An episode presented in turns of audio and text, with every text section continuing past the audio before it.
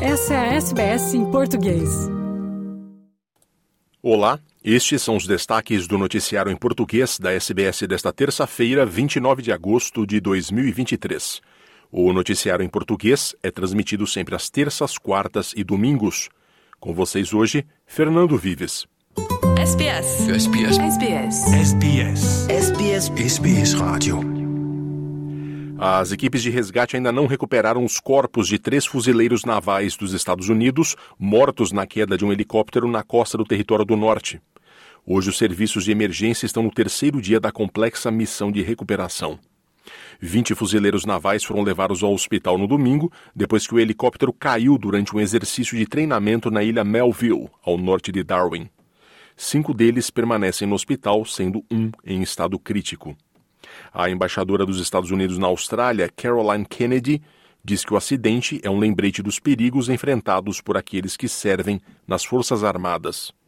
I join President Biden and Secretary Austin from the United States in sending my deepest sympathies to the families and fellow Marines of those lost and injured in the recent crash in the Tiwi Islands.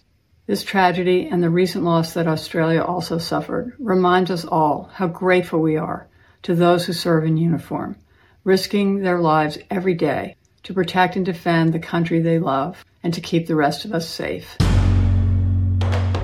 A chefe da Virgin Australia questionou a decisão de bloquear a concorrência doméstica no ramo da aviação para proteger os lucros da Qantas.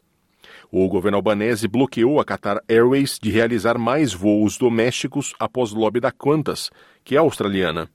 A chefe da Virgin, Jane Radliska, disse que buscou várias reuniões com o governo, mas não teve resposta.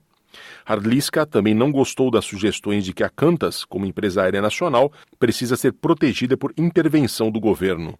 Ela afirma que a empresa é propriedade privada e está cotada no mercado público. A proibição da saudação nazista em Vitória está um passo mais próxima com a lei que está por ser apresentada ao parlamento estadual.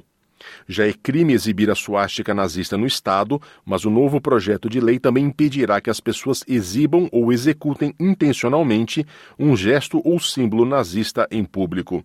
Quem o fizer enfrentará multas de mais de 23 mil dólares ou 12 meses de prisão. A proibição incluirá uma ampla gama de símbolos e gestos utilizados historicamente pelo Partido Nazista Alemão e por suas organizações paramilitares. A ideia é garantir que aqueles que deliberadamente tentem contornar a proibição sejam punidos. A procuradora-geral Jacqueline Symes divulgou um comunicado que diz que os vitorianos têm tolerância zero com a glorificação da ideologia odiosa. Ela também diz que seu governo quer garantir que as pessoas que usam estes símbolos sejam responsabilizadas pelo que ela descreve como um comportamento covarde. No Brasil, o governo federal apresenta a proposta de taxação dos mais ricos, mirando aplicações financeiras em paraísos fiscais. Quem conta é Gésio Passos, da Rádio Nacional de Brasília. O governo federal apresentou dois projetos para a taxação dos mais ricos do país. Um projeto de lei propõe taxar aplicações financeiras no exterior feitas por meio de empresas e fundos conhecidos como offshores localizado em paraísos fiscais. O Ministério da Fazenda informou que mais de um trilhão de reais em ativos no exterior de brasileiros não sofrem tributação. Quem tem renda no exterior de até 6 mil reais por ano estará isento de impostos. De 6 mil até 50 mil reais, a taxação será de 15% dos rendimentos e quem tem acima de 50 mil reais será de 22,5%. O projeto foi enviado em urgência constitucional e tem potencial de arrecadar 7 bilhões de reais em 2024. O ministro da Fazenda, Fernando Haddad, disse que a proposta aproxima a tributação brasileira a outros países. O que nós estamos levando à consideração do Congresso, com muita consideração, com muito respeito, com muita parceria, é aproximar o nosso sistema tributário do que tem de mais avançado no mundo. Nós estamos olhando para a Europa, para os Estados Unidos, nós estamos olhando para as boas práticas do mundo inteiro e procurando estabelecer e nos aproximar tentativamente daquilo que faz sentido do ponto de vista de justiça social. Já uma medida provisória publicada também nesta segunda-feira pelo governo federal propõe a taxação de 15 a 20% de fundos exclusivos, também conhecidos como fundos dos super ricos. Esses fundos fechados só eram taxados em sua liquidação. Agora a cobrança será feita duas vezes por ano. A MP tem potencial de arrecadar mais de 3 bilhões de reais este ano, valor que será usado para compensar as perdas com ampliação da isenção do imposto de renda.